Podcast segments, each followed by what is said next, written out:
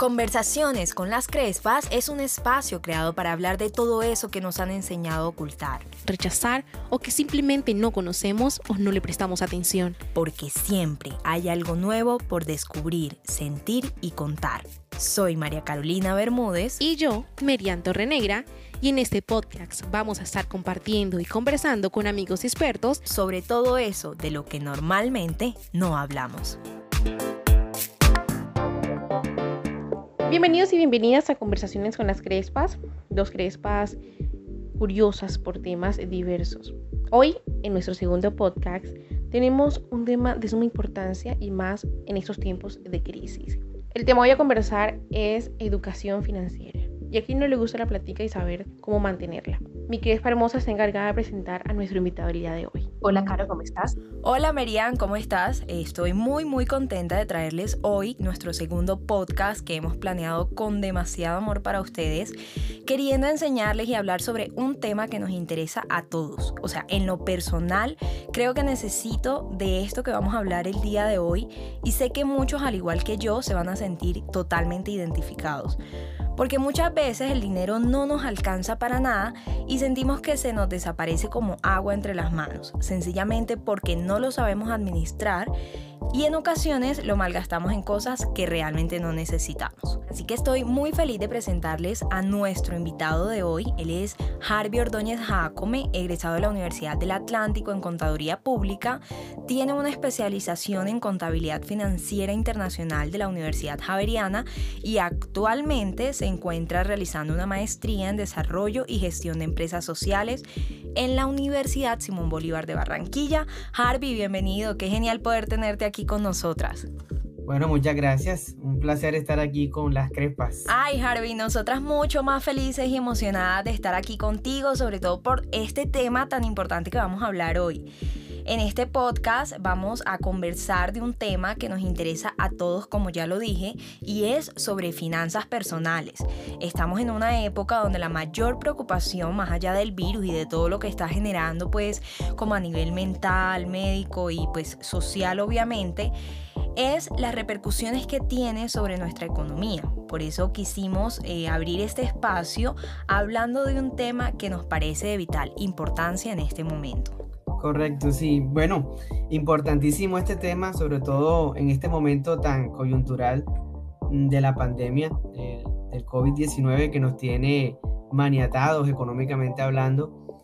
Eh, ya sabemos que eh, todas las medidas tomadas por el tema de la salud pues han impedido que la economía se desarrolle en los términos normales, ¿no? Y que ha provocado eh, una situación bastante complicada, difícil para los trabajadores eh, en sus empresas, para los, eh, los, que son independientes, en fin, para todos. Toda la economía está afectada, estamos en una eh, recesión, hay un alto porcentaje de desempleo, entonces sí, evidentemente esta situación de crisis hace que este tema de las finanzas, sobre todo las personales, tenga una importancia relevante, ¿verdad? En la conversación que tengamos día a día, sobre todo para tomar las decisiones más acertadas en, en cuanto a nuestro bolsillo. Entonces, sí, eh, empezamos definiendo el tema de finanzas personales. Eh, sabemos que el concepto financiero eh, se refiere a la administración del dinero, así en términos castizos. Eh, las finanzas se refieren a la administración de la plata, de lo que hay en mi bolsillo. Y bueno, en la parte personal, pues es como tú administras tu dinero, el dinero que recibes y el dinero que gastas para eh, la satisfacción de tus necesidades. Eso básicamente son las finanzas personales y nos sirven para tomar pues las decisiones eh, acertadas o desacertadas, depende el enfoque que tú le des, pero finalmente eh, ese es el propósito de las finanzas, que te conduzcan a la toma de una decisión que esperemos que sea adecuada. Caro, Harvey, en este año se ha dado la necesidad de conocer más temas de finanzas, porque a muchos se les han cerrado las puertas y entonces de pronto algunos eh, contaron con suerte de tener su ahorro y les gustaría eh, utilizarlos, pero no sabemos cómo. Entonces nos da miedo de malgastarlo o como dicen por ahí, de mecatearnos en cositas. Entonces vemos la importancia de saber sobre estos temas de finanzas, sobre cómo administrar bien la plata. Entonces, ¿cómo podemos conocer nuestras finanzas como clave para organizar nuestra vida.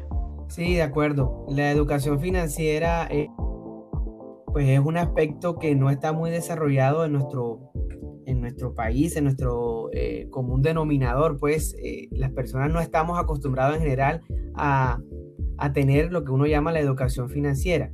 eso se deja para las personas normalmente que estudian la economía y los que están en los bancos, pero es importante que cualquier persona eh, tenga unos conceptos básicos de educación financiera porque finalmente todos somos seres económicos, todos eh, necesitamos el dinero en nuestras transacciones diarias y, por eso es la importancia de, conocer cómo funcionan las finanzas y que desde el desarrollo de esas finanzas dependen eh, la organización de nuestra vida, porque en las decisiones que tú vayas a tomar, como decíamos al inicio, pueden ser acertadas o desacertadas. Entonces la educación financiera, aunque no es una, una materia, una asignatura que uno normalmente ve en el colegio o en la universidad, e, es un vacío realmente que hay en Colombia al respecto. Eh, aunque esté ese vacío, sí se hace necesario que nosotros, eh, los que ya estamos en, una etapa eh, productiva, investiguemos y tengamos alguna claridad, por lo menos con amigos o con este tipo de espacio que ustedes han propiciado aquí, para educarnos un poco en las finanzas y ojalá que eso nos permita tener claro eh, algunas claves, algunos tips para tomar las mejores decisiones que permitan eh, finalmente que nuestra vida pues tenga un rumbo eficiente y que podamos cumplir las expectativas y los sueños que tengamos con la administración del dinero. Harvey, tú nos mencionas algo muy importante y es el aspecto cultural y educativo de cómo nos enseñan desde pequeños a manejar nuestras finanzas, para bien o para mal. Por ejemplo, yo recuerdo que mi mamá me colocaba alguna tarea o responsabilidad en la casa y como premio me daba una moneda y desde ese momento yo, o sea, yo empezaba a pensar, ¿qué hago con esa moneda? ¿Me compro un dulce o la guardo en una alcancía? El común denominador como niños es me compro un dulce. ¿Por qué? Porque no nos enseñan desde pequeños a ahorrar y a guardar en la alcancía. Y ahí voy con lo que voy a decir y es, estamos en una cultura en la que pensamos y decimos coloquialmente como que, ah, qué carajo, si me muero mañana no me llevo nada, entonces voy a disfrutar el hoy. Esto es un pensamiento casi que generalizado en un gran porcentaje de la población. Entonces esto genera que se malgaste el dinero y se compren cosas que quién sabe si en realidad necesitamos. ¿Cómo poder enseñarle a las personas la forma correcta de tomar este tipo de decisiones? ¿Hay algunos puntos que deban pensar antes de hacer una compra, una inversión o lo que deseen hacer en el momento con el dinero? Sí, claro, eh, y tú dices algo eh, bastante importante y es el tema de la cultura. Eso evidentemente que eh, define mucho lo que finalmente somos nosotros como seres sociales y como seres económicos. Entonces sí, partimos de la base de que tenemos una cultura donde la economía no se mide en las proporciones amplias de todo lo que compone, simplemente se limita al consumo y al consumo y al consumo. Entonces es cierto, desde uno cuando uno está pequeño, uno tiene la concepción que el dinero es para gastar y que no hay otra utilidad. Eh, pero eh, evidentemente eh, sí hace falta un poco de educación y como digo, es, es, una crítica también abierta a los sistemas educativos de Colombia porque eh, este tipo de asignaturas nunca se ven, o sea, te enseñan de pronto economía y los conceptos económicos, pero más allá de eso, como cultura, como costumbre, de que uno entienda qué diferencia hay entre una moneda hoy y una moneda mañana, qué, qué diferencia hay entre ahorrar en la casa y ahorrar en un banco o, cualquier otro tipo de decisión, eso va a marcar mucho la pauta. Pero precisamente eh, los parámetros para, para, empezar a elegir un poco esas decisiones a nosotros, partiendo de esa base, eh, nos los da la experiencia. Entonces, desafortunadamente, tenemos que aprender a los golpes, como uno dice. Entonces, cuando tú empiezas a trabajar o empiezas a devengar el dinero, como no has tenido esa educación y esa suficiente claridad de cómo funcionan los flujos económicos en las vidas de las personas y cuál es la manera más eficiente de utilizar el dinero, pues te toca aprender de los errores, lo que uno llama prueba, ensayo y error. Entonces tú empiezas a ganar el dinero, lo empiezas a gastar y cuando te das cuenta que estás quebrada en tus finanzas hay que decir, por aquí no es. Entonces toca organizarnos. Pero la pregunta es, cuánto tiempo tenemos que eh, pasar en eso y cuánta plata tenemos que perder para darnos cuenta eh, de que es posible prever situaciones financieras en nuestra vida con suficiente anticipación. Eh, bueno, vendrá algún amigo que te ayuda o vendrá algún profesor que te indica algo o la misma experiencia cuando estás reportado en una central de riesgo, qué sé yo, eso es lo que te va a ir como direccionando en la práctica, ¿no? Pero eh, es importante por eso que en estos espacios uno empiece a, ahondar en conceptos básicos de la finanza, porque finalmente son cosas cotidianas. Entonces, como, como tips o como recomendación, es importante que uno tenga claro eh, algunos conceptos como ahorro, inversión, que es una financiación, que es un gasto. Y partiendo de esa base, entendamos un poco cómo fluye el dinero y entendamos que todo este, eh, eh, toda esta situación económica es, un ciclo y es como una, eh, una barra de equilibrio, ¿no? Tú quitas de un lado para colocar en otro. Entonces es una balanza. Hay que entenderlo, la manera más fácil de entenderlo es eso, graficar mentalmente una balanza donde tú eres la persona autónoma que dispone dónde están los pesos y contrapesos. Entonces tú tienes que saber que lo que recibes lo vas a invertir o lo vas a gastar en algunas, eh, en algunas erogaciones que tú decidas, pero que eh, automáticamente la balanza se va a inclinar hacia ese lado y va a descuidar otro aspecto de tu vida. Entonces hay que partir desde ahí, de lo que uno llama entonces la, la pirámide de las prioridades en, en, el consumo. Y ese es otro tema que es importante tenerlo en cuenta. Hacia dónde se están llevando las direcciones eh, económicas, las decisiones que tú finalmente tomas. Entonces, es, para mí es muy importante siempre recomendar que las personas tengamos claros conceptos básicos como ahorro, eh, financiación e inversión. Si tenemos eso claro, yo creo que ya podemos partir a tomar mejores decisiones. Harvey Caro, en el primer podcast hablamos sobre seres emocionales y hoy Harvey nos menciona que somos seres económicos. Entonces, basándonos en eso, ¿cuál será el ejemplo claro de cómo llegar a tener unas muy buenas finanzas? ¿Puede ser el ahorro? Tenemos que eh, tener en cuenta, por ejemplo, el concepto de ahorro, eh, entenderlo como, como todo aquello, el exceso económico, el exceso de los recursos que tú guardas, ¿no? La, gráfica más eh, representativa del ahorro es el famoso chonchito. Entonces eso es lo que representa ahorrar. Guardar siempre en un, en un chonchito, que a veces no es la mejor eh, decisión porque evidentemente el dinero ahí congelado pues pierde valor. Eh, si, lo guardas, si lo guardas en un producto financiero, en un banco o en un CDT, no sé, allá vas a tener una tasa de interés que te va a reconocer un valor por guardar el dinero. Harvey, en esa parte que nos comentas de los bancos, volvemos al tema de la educación, ligado a muchos mitos y la falta de información sobre todo, y es que la mayoría de las personas dicen, yo prefiero guardar mi plata debajo del colchón que ir a regalarle algo a los bancos. Es la forma más popular en que las personas se expresan sobre este tema. ¿Qué podemos decir a quienes piensan de esta manera? Bueno, eh, eh, tienen razón, ¿cierto? Porque muchas veces eh, en el banco observamos esa situación que no es una realidad, eh, una verdad suprema, es otra cosa. Pero precisamente depende un poco del enfoque que tú le des y del producto que tú adquieras. Lo importante es tener en cuenta eh, qué quieres hacer con el dinero. Porque si tú lo quieres guardar, los bancos tienen unos portafolios que precisamente te permiten eh, generar rentabilidades. Normalmente la gente se queda con el concepto de cuentas de ahorro, pero también hay fiducias o hay CDTs o hay inversiones en carteras colectivas que digamos son dineros que tú depositas en el banco para que el banco los trabaje y te pague un rendimiento sobre eso mayor al que da una cuenta de ahorro, que es la que estamos acostumbrados siempre a manejar. Entonces lo primero que hay que decir es, no se queden únicamente con el concepto de cuenta de ahorro, los bancos tienen un portafolio de servicios para los ahorradores. Otro punto es, los bancos no son la única alternativa que hay para ahorrar. Y eso también es otra cosa que eh, tenemos que romper como con ese, ese paradigma existen cooperativas que dan mucho más alto tasas de interés, cooperativas de ahorro, eh, existen fondos de empleados, si tú estás en una, en una empresa, existe un fondo de empleados que también te recibe tu, tu ahorro y puedes ahorrar allá. Es lo que llamamos la economía solidaria. Es más, existen unos fondos mutuales eh, y fundaciones que también promueven un poco este tipo de, de, ahorros eh, o de, sí, de ahorro programado, lo que uno llama.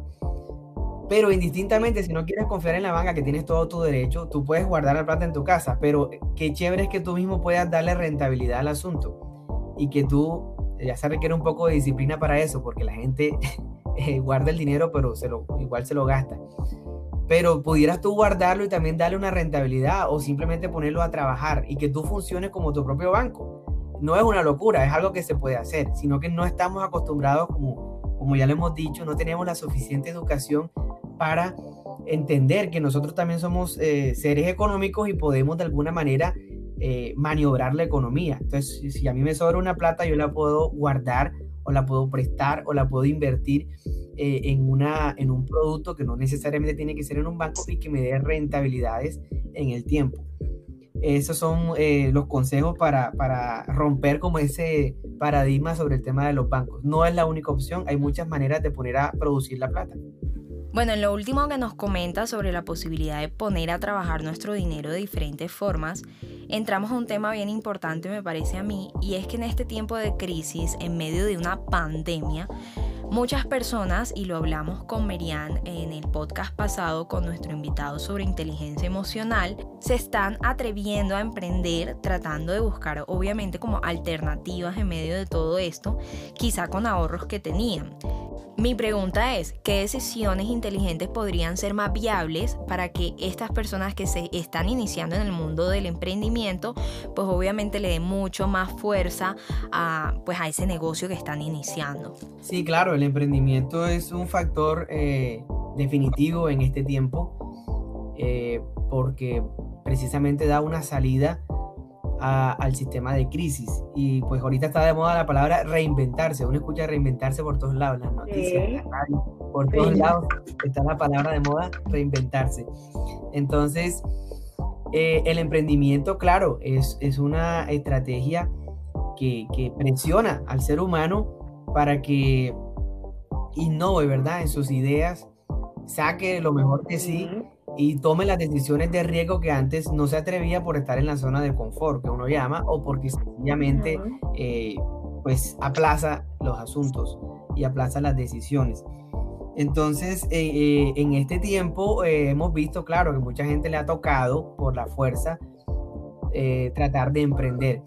Desafortunadamente no estamos muy preparados para ese tema y muchos pues se angustian, no están lo suficientemente eh, capacitados o no tienen también, porque este es un tema también psicológico, es importante eso. La gente a veces no está preparada psicológicamente para afrontar eh, ese cambio de ser un eh, dependiente de un empleo a ser un independiente y una persona que va a provocar sus propios ingresos. Entonces, cuando apenas ve algo de crisis, se asustan y tiran la toalla y la cosa se comienza a complicar y a caer.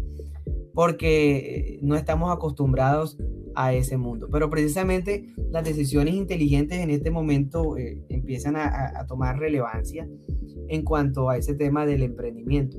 Y es importante que la gente, la pregunta eh, básica que hay que hacer es, ¿guardamos dinero para esta época? Ojalá que sí, ¿verdad? Porque ese es el colchón que nos va a permitir subsistir en este momento donde tenemos que emprender. Desafortunadamente muchas personas llegaron sin ahorros porque se lo habían consumido todo y ahí es donde empieza un poquito el problema. Pero aquellas que tuvieron la capacidad de ahorrar, de, de, prever un poco, de pensar en el futuro, pues tienen una base para arrancar un emprendimiento. Y como te decía ahorita, pues se trata de innovar, de hacer cosas que eh, realmente eh, generen mercado. Y si el mercado no está, lo puedes inventar. Eh, entonces, hay muchas maneras de, también de hacerlo, simplemente hay que eh, apuntarle mucho a la creatividad y a la perseverancia. Y desde luego en la parte psicológica, a estar muy mentalmente eh, dispuestos a entrar en este mundo donde las decisiones y los cambios son constantes. O sea, no vas a tener un día o una semana con una meseta, sino que van a haber pico, vas a subir, vas a bajar, pero de eso se trata precisamente las decisiones económicas y las consecuencias que también esto tiene. Harvey, qué palabras tan acertadas y más en la actualidad, donde todo está en un desequilibrio, que la balanza a unos les favorece y a otros no tanto, porque en este momento, como ahorita decías, le cerraban las puertas a muchos, pero muchos tomaron la decisión de emprender sus propios negocios. Regálanos unos tips para avanzar en estos proyectos, en estos emprendimientos. De acuerdo, sí. Lo primero, eh, lo comentábamos ahorita, ojalá que hayan llegado a este momento con unos ahorros, ¿verdad? Si, si tomamos las decisiones correctas anteriores, eh, pues llegamos a este momento con algo de fortaleza y ventaja, ventaja, perdón, que es el tema del ahorro, una base para arrancar.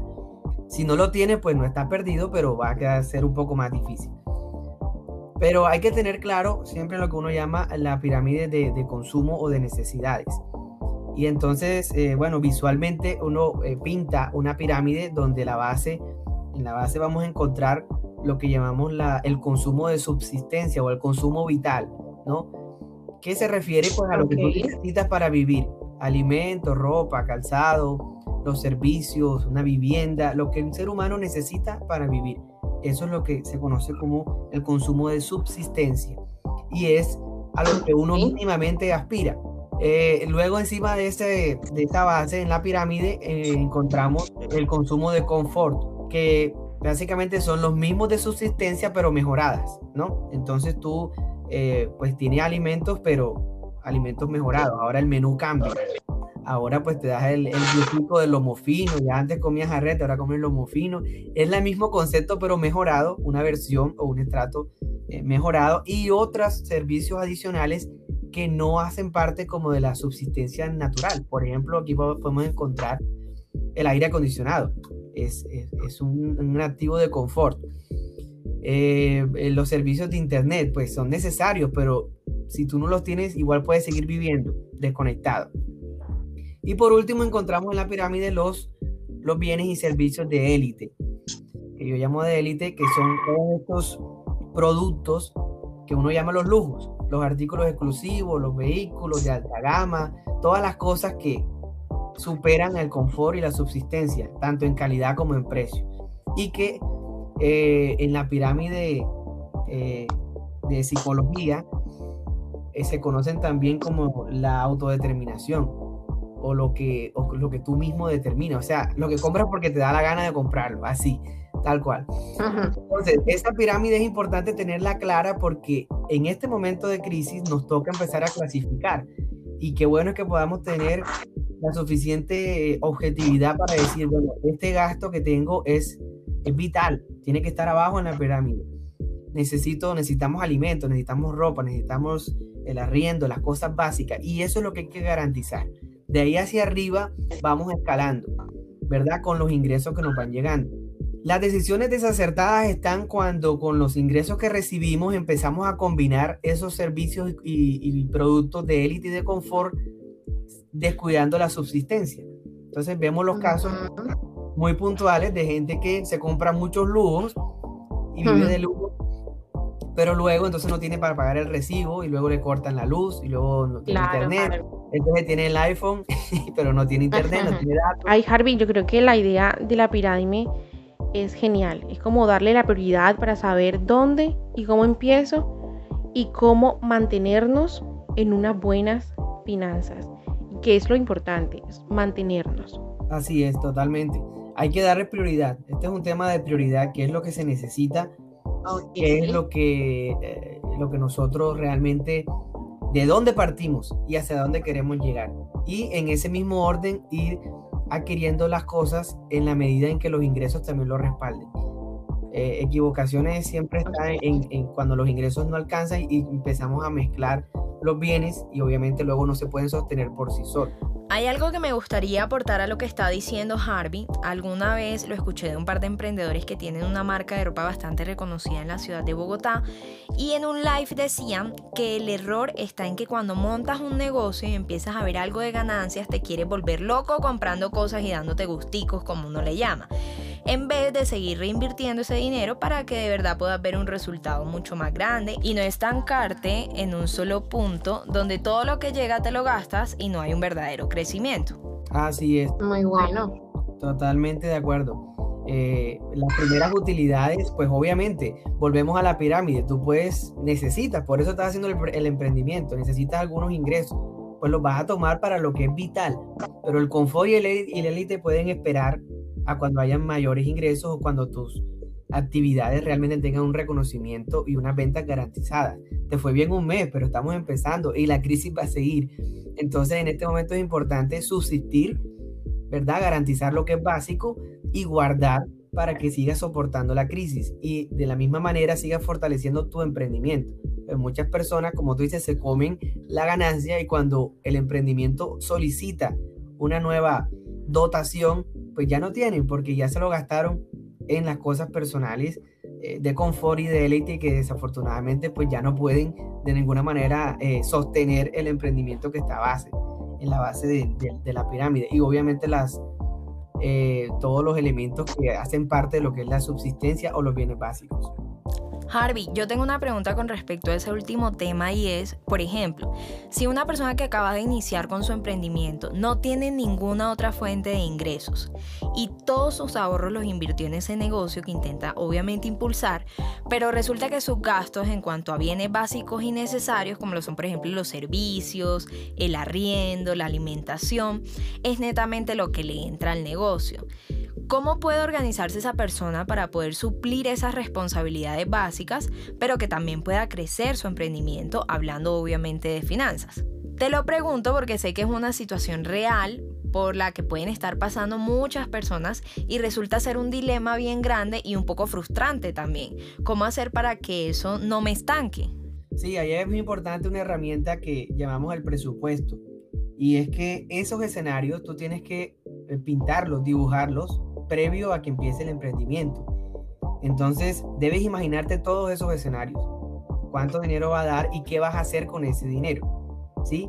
Si definitivamente ves que eso que te va a dar se va a consumir de manera inmediata, pues evidentemente necesitas una fortaleza patrimonial al inicio.